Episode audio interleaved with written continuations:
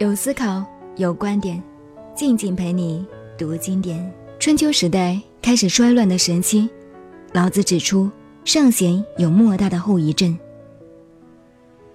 贤能的标准千古难下定论，推崇贤者会导致许多伪装的言行。